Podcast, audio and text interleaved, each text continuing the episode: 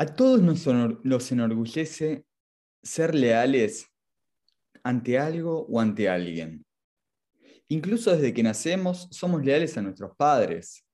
Y esto es una regla. La historia nos dice que la lealtad al reino era el pase seguro a una vida digna. Como también conocemos la lealtad a las religiones o las formas que éstas prometen. Pero ¿qué pasa cuando somos adultos y por la lealtad nos perdemos de nuestros deseos?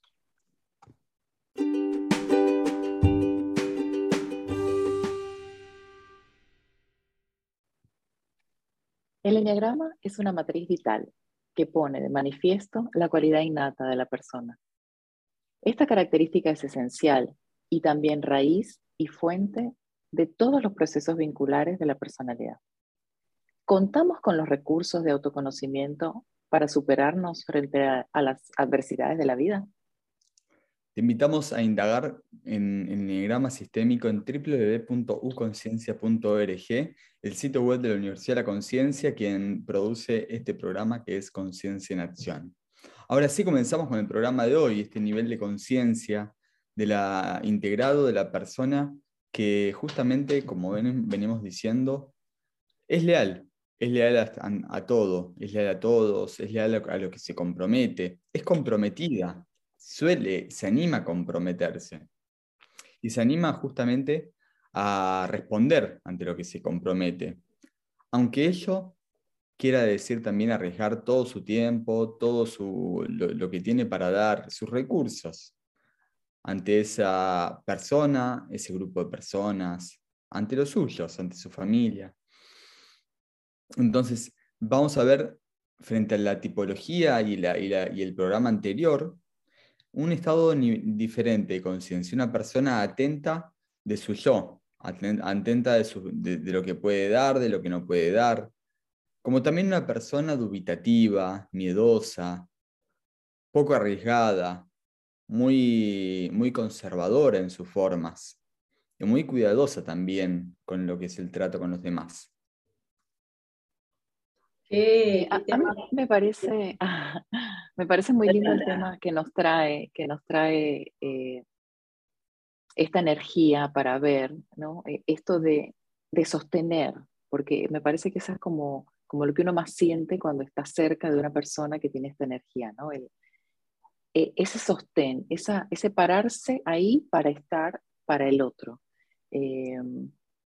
y que también un poco puede sostenerse a sí mismo ya acá, ¿no? Que, me parece que por ahí quizás el, el, centro sería como concentrarse en los valores propios, ¿no? Eh, en, poder definir qué es lo importante para uno, eh, seguir un poco esa, esa intuición eh, para no solo seguir los principios que están definidos en el afuera.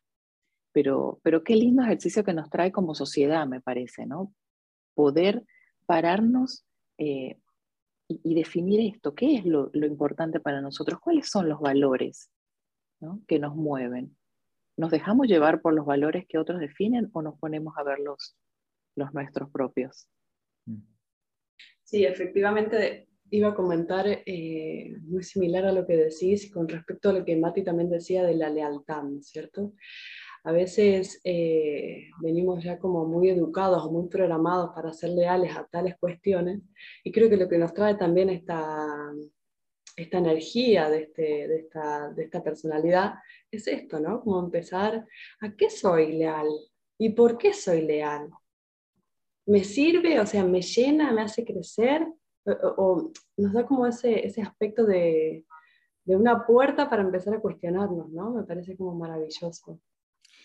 Sí, sí, por un lado, ante, y, y esas son las diferencias y las distinciones que nos muestra el enneagrama. Cada uno apronta esas energías de una forma diferente.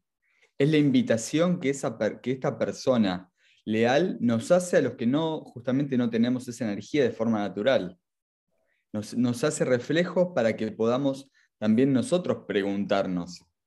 Obviamente estamos viviendo en un mundo de espejos, entonces cuando vemos a esta persona y vemos sus dudas, y vemos sus miedos, y vemos su cuidado, y vemos su, su hiperlealtad, porque estamos hablando de lealtad, pero es también una hiperlealtad que tiene ante lo que se compromete y, y, quiere cumplir. Casi incuestionable, ¿no?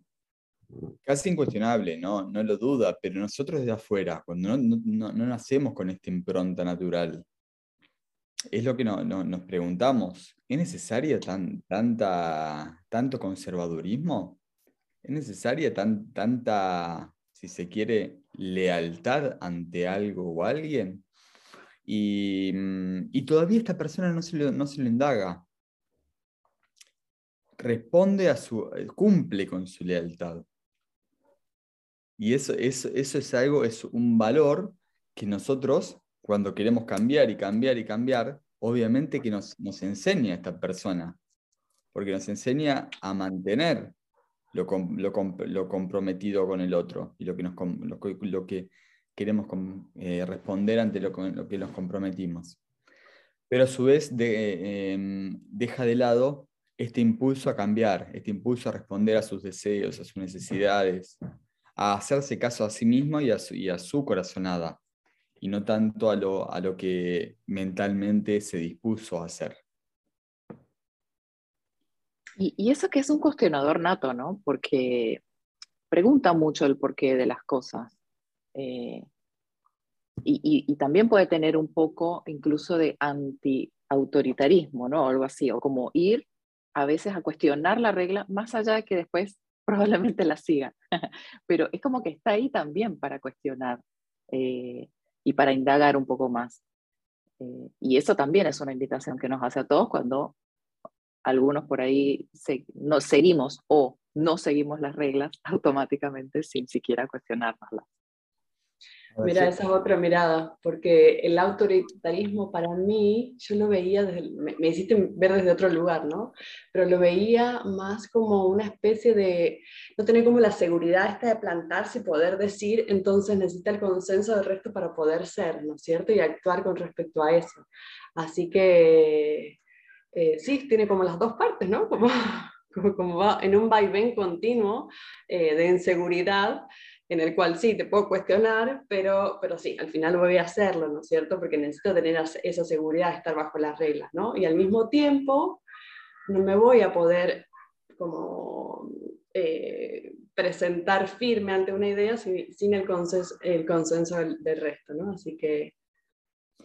Es una, excelente, forma em, de ver la vida para generar justamente cooperativismo, para generar consenso, para generar comunión. Es una persona, la, persona esta es, una persona que genera ya de por sí grupos. Y como decían recién, sostiene.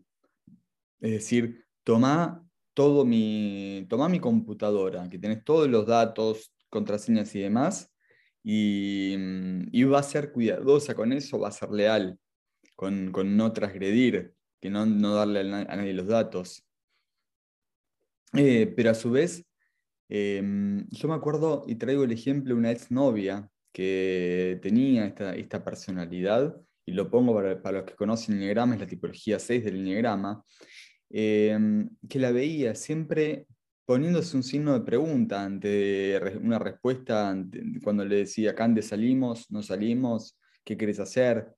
Y claro, cuando me di cuenta que era 6, eh, lo único que podía ver era de que mm, no, iba a, ella imponer la, la, decisión. Iba, si se quiere, a decir qué queremos hacer o qué nos beneficia o qué podemos hacer para, que, para, para disfrutar los dos. O quizás te indagaba a vos, ¿no? Y después trataba de decir algo para que, sabiendo que vos también estás en ese mismo... Es que a, a eso iba. Ella tenía un conflicto interno y acá aún me, me, encanta exponerme a mí, me encanta ponerme. Eh, ella no había terminado con su exnovio y no quería, no quería transgredir a él, no quería dejar la lealtad a él, que inconscientemente lo tenía, y tampoco quería dejar, dejar el compromiso que había asumido conmigo, que, que le gustaba, pero eh, había algo anterior que no lo había soltado entonces, el, punto de esta persona muchas veces se queda pegada y, de nuevo, un paréntesis para los que son negrama, tiene una, impronta emocional muy, muy fuerte esta tipología. se queda pegada a cosas del pasado que desde ahí le hace dudar ante la situación presente. Entonces, tal vez ahí se, ve como disociado. ¿Por qué estás dudando si no pasa nada? No, porque puede llegar a pasar esto. Entonces, ahí le cuesta mucho responder a la autoridad, responder a, mm, a, lo que el otro día hay que hacer, porque tiene un antecedente o saca de la galera algún, algún antecedente de que eso puede fallar o de que eso puede, eso puede generar miedo o perjudicar, eh, perjudicar o generar algún trastorno.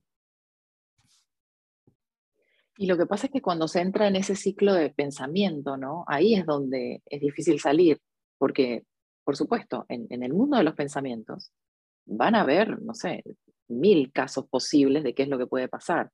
Eh, y además que lo más factible es que se vea primero todos los casos negativos de todo lo que puede pasar. Y entonces es como no salir del bucle, del ciclo ¿no? repetitivo este de pensar y pensar y pensar y tratar de tomar la mejor decisión. Estresarse un poco más cada vez porque no llega a esta mejor decisión mental. Entonces, bueno, es ahí donde es como conveniente parar y entrar en contacto con algo más, que, que esta persona lo puede hacer en algún momento, ¿no? Si, si entra más hacia adentro, hacia la acción, hacia sí mismo, en vez de tanto en los pensamientos, como más a, a, esto, ¿no? A, actuar para salir del pensamiento y ahí entrar en contacto con algo más de sentimientos en vez de tanto pensamiento.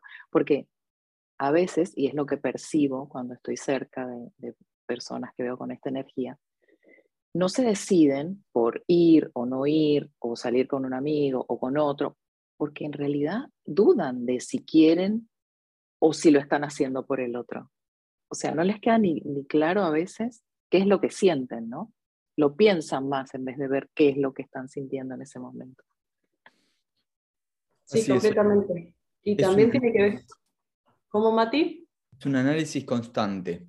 Es un análisis constante de, mm, de las situaciones y, y, ante esto que decíamos, tiene, mm, tiene una, un sexto sentido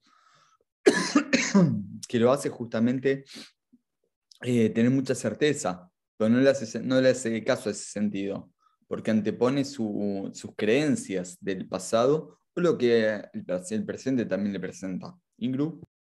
Sí, eh, se me venía esto cuando, me contaba, cuando contabas lo de, lo de tu expareja y demás, y también asociado a lo que decía Anita, el hecho de que no, no quieren volver a arriesgarse, eh, ¿no? Como esa, ese, ese, miedo a, bueno, el riesgo puede ser de nuevo doloroso, ¿no? Puede ser de nuevo que no resulte como yo esperaba, por lo tanto, no lo asumo, no me animo a dar ese pasito, ¿no? A, a, esa acción de, bueno, quizás necesite vivirlo nuevamente o quizás tenga que, o quizás lo sorprende, pero no, no, no se permite arriesgarse que, eh, claro, está atado a esta, a esta seguridad eh, que continuamente necesita.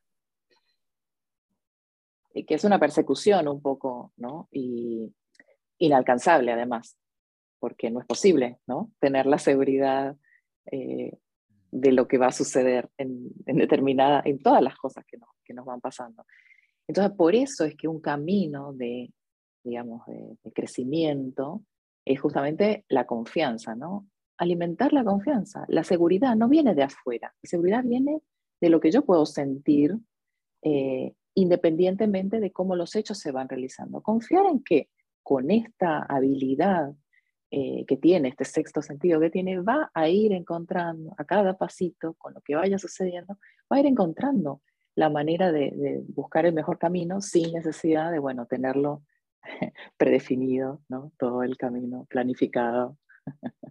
Sí, también recordar que estas personas logran unos grupos como bien, bien fuertes, ¿no? Como eh, ellos responden ante ellos, pero ellos saben que en, en, su ámbito, con quienes se rodean, están, o sea, pueden realmente confiar y eso es maravilloso, ¿eh? O sea, lograr grupos así, creo que es una de las tipologías que, que lo puede lograr como con mucha facilidad, ¿no? Eh, como que se desparraba una especie de confianza que le sale innato, así con una, con una bueno, es leal, ¿no es cierto? Este tipo de, de personalidad. Eh, y eso es muy lindo para tomar también cuando, se, cuando queremos trabajar en equipo.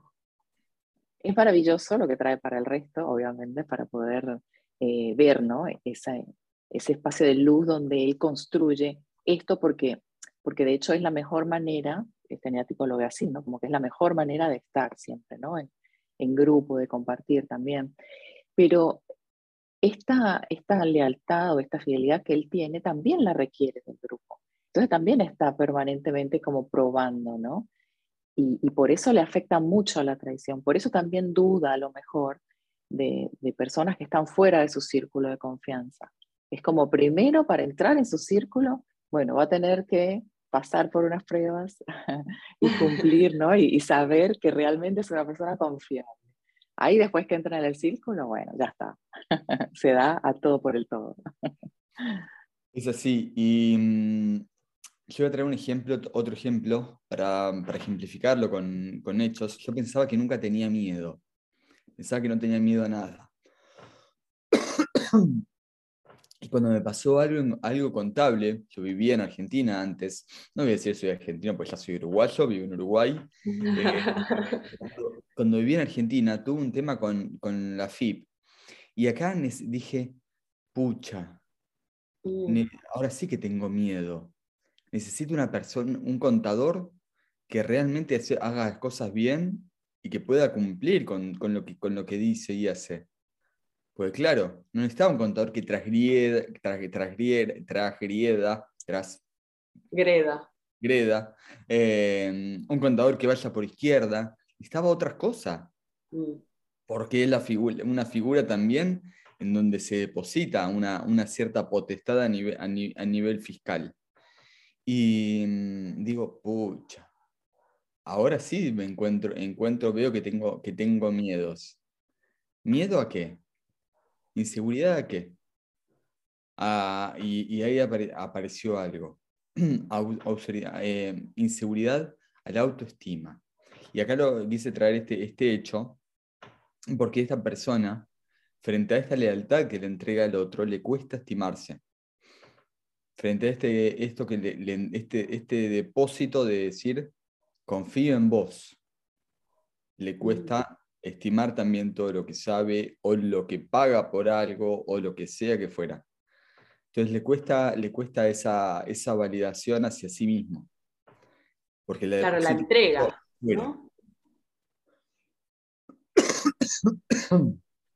sí. Sí, la entrega de confiarse eh, al otro. Sí.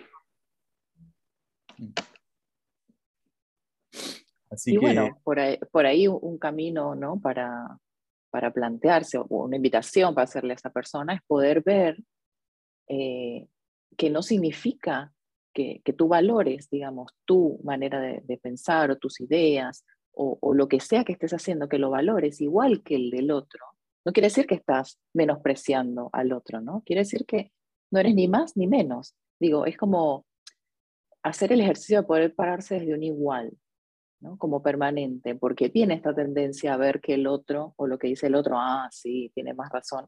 No, no, también puede, también puede tener la misma validez, mis ideas o mis pensamientos. Y entonces desde ahí hablar más de un igual a igual. ¿Qué le podríamos em, dar a las personas que bueno, se sienten identificados con este, esta forma de ver la realidad hoy presente, situación presente? Recuerden que estamos viendo los tres niveles de conciencia de cada tipología del diagrama, el nivel de conciencia alterado, el nivel de conciencia integrado en el que estamos hoy, el nivel de conciencia elevado al que vamos a ir la semana que viene. Entonces, em, recuerden que estos son figuras que mm, toda la vida variamos sobre, por ellas. O sea, pasamos de repente de este nivel de conciencia, de esta persona leal, a, a, un, a un, nivel de conciencia donde la persona eh, es cumplidora, es cumplidora con, con, con, lo que hay que hacer, con lo digitalizado y, mm, listo. O una persona que es colaboradora, que coopera, que construye eh, con los demás. Entonces, em, esto vamos haciendo y fluctuando constantemente. Em, es decir, hoy podemos estar viéndonos ahora, en este momento, ante una situación, bueno, tengo esta actitud. pero podés pasar a la otra o a la otra automáticamente como, como un sub y baja a lo largo de la vida. El tema es que puedas empezar a ver en dónde pisas el palito, en dónde también tendés a tener una, actitud más reptiliana, más eh, reactiva, em, para poder ir afinando el lápiz ahí. Empezar a darte cuenta. Entonces, a los que se, ven en, esta, en, estas cualidades hoy eh, que estamos hablando, ¿qué actitudes se les ocurre que pueden empezar también a observar y a tener consigo mismo para poder eh, darle espacio a una nueva posibilidad, a una nueva eh, posibilidad de amplitud en la conciencia? Yo creo que, que nos invitaría a hacerse una pregunta. ¿Qué es lo peor que puede pasar? Porque a veces, digamos, como que lo ponemos como que va a suceder. Si nos hacemos la pregunta, ya directamente como que le estamos dudando, ¿no? Si me hago la pregunta es para decir, ¿realmente está grave esto que puede pasar? ¿O puedo tener confianza, ¿no? Ir alimentando un poco la confianza en esa, eh, en ese, esto puede ser una oportunidad. ¿Qué pasa si tengo más fe en lo que puede suceder, confianza en que todo va a irse aclarando de algún modo, ¿no? Y, hacerse esta pregunta puede ayudar a relativizar esa cosa tan, ¿no? Ese pesimismo, esa cosa tan horrible que veo que puede pasar adelante. Si la relativizo, puedo ir con más confianza, confianza en, en mí y en la vida, en lo que va sucediendo. Otra de las, eh, las cuestiones que, que se podría como empezar a indagar es realmente preguntarse qué es lo que quiero. Quizás hasta como un ejercicio diario, ¿no? para no estar tan apegado al, al, otro y al conformar al otro, sino, ok, hoy me conformo a mí misma. Y diariamente hacer algo que solamente vos querés y que sabes que el resto no, no quiere, pero que vos sí. ¿no? Como una especie de, de, de, de autoconocimiento también en, en, las cosas que solo te gustan a vos. Solo nos gusta a uno, ¿no? No necesariamente tiene que estar apegado al otro. Ese reconocimiento es importante. Yo invito, ya que son personas hiperanalíticas y que tienen una, capacidad también para, separar en cuadritos muy bien, em, cuando, cuando vayan a tomar algún compromiso ante algo o ante alguien, que puedan hacer un cuadro sinóptico. Un cuadro sinóptico, un cuadro comparativo, no sinóptico. Eh, un cuadro comparativo de qué doy y qué, y qué recibo. Eh, en ese qué doy y qué recibo, poner las, las, dos partes, yo y el otro, o, la empresa o el lugar. Y poder responder también a lo que, a lo, a lo que mm, estoy dando. Si estás dando tu vida para esa empresa, poner tu vida. Ahora, no creo que nadie en sus cánones sanos o en este nivel de conciencia, eh, a cambio de un sueldo entre las 24 horas de los 7 días de la semana, los 365 días del año, de los 100 años de vida. Entonces, que puedas poner 8 horas de trabajo y que esas ocho horas puedas después eh, revisar ese cuadro y ver que estás, que estás en las ocho horas.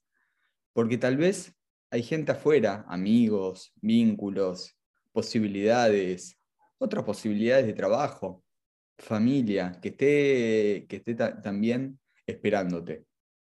Pero que no tomes la responsabilidad explícitamente como si lo has hecho con este otro lugar. Entonces, cuando, cuando podés ver separado también en cuadros y lo lees y lo ves, ya también decir, bueno, estoy dando esto a cambio de esto, el salario de repente.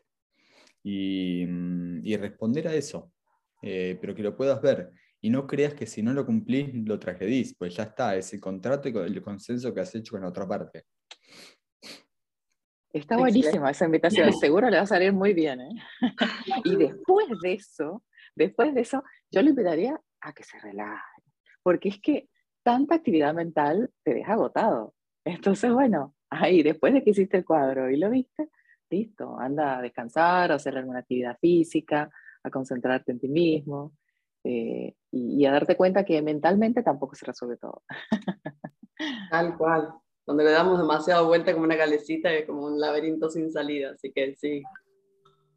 Sí, eso que dijiste, Ani, de la actividad física es otro punto también a favor, que le ayuda mucho a esta, esta naturaleza, le ayuda mucho a, salir de su análisis. Entonces la, actividad física le ayuda a oxigenarse, a, ver que hay otras cosas que de repente hay que prestarle atención y hay que comprometerse y que empieza por el cuerpo y el, y el, y el autocuidado. Así que, excelente, yo con una tos, no sé por qué, me agarró una cosita en la garganta Em, me voy a tomar algo para poder grabar este podcast. Eh, esperamos que va a ser, eh, justamente vamos a, trabajar sobre la persona em, colaboradora de esta, naturaleza esencial en un nivel de conciencia elevado, eh, en la que justamente se anima em, a justamente confiar en sus deseos, en lo que piensa, en lo que quiere, y a ser fiel en la acción, es decir, ser consecuente, de, de avanzar a por ello. Así que nos vemos en el próximo episodio. Eh, puedes seguirnos en nuestras redes sociales, Ingrid Moreno, Anado Campo y Matías Amadasi, y en las redes sociales de la Universidad de la Conciencia, en donde estamos continuamente cargando contenido en YouTube, Universidad de la Conciencia, en las plataformas de podcast Conciencia en Acción, en Instagram, en LinkedIn, en Facebook, Universidad de la Conciencia y en el sitio web www.uconciencia.org. Nos vamos tosiendo, que tengas una excelente jornada y hasta muy pronto.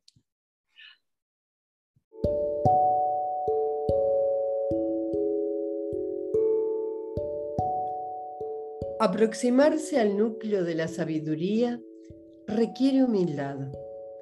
Debemos ir desnudos, sin nudos sin llevar ninguno de los soportes del ego y sin ninguna cara de todos los personajes adquiridos, superando las trabas de los miedos o las dudas, aunque estén.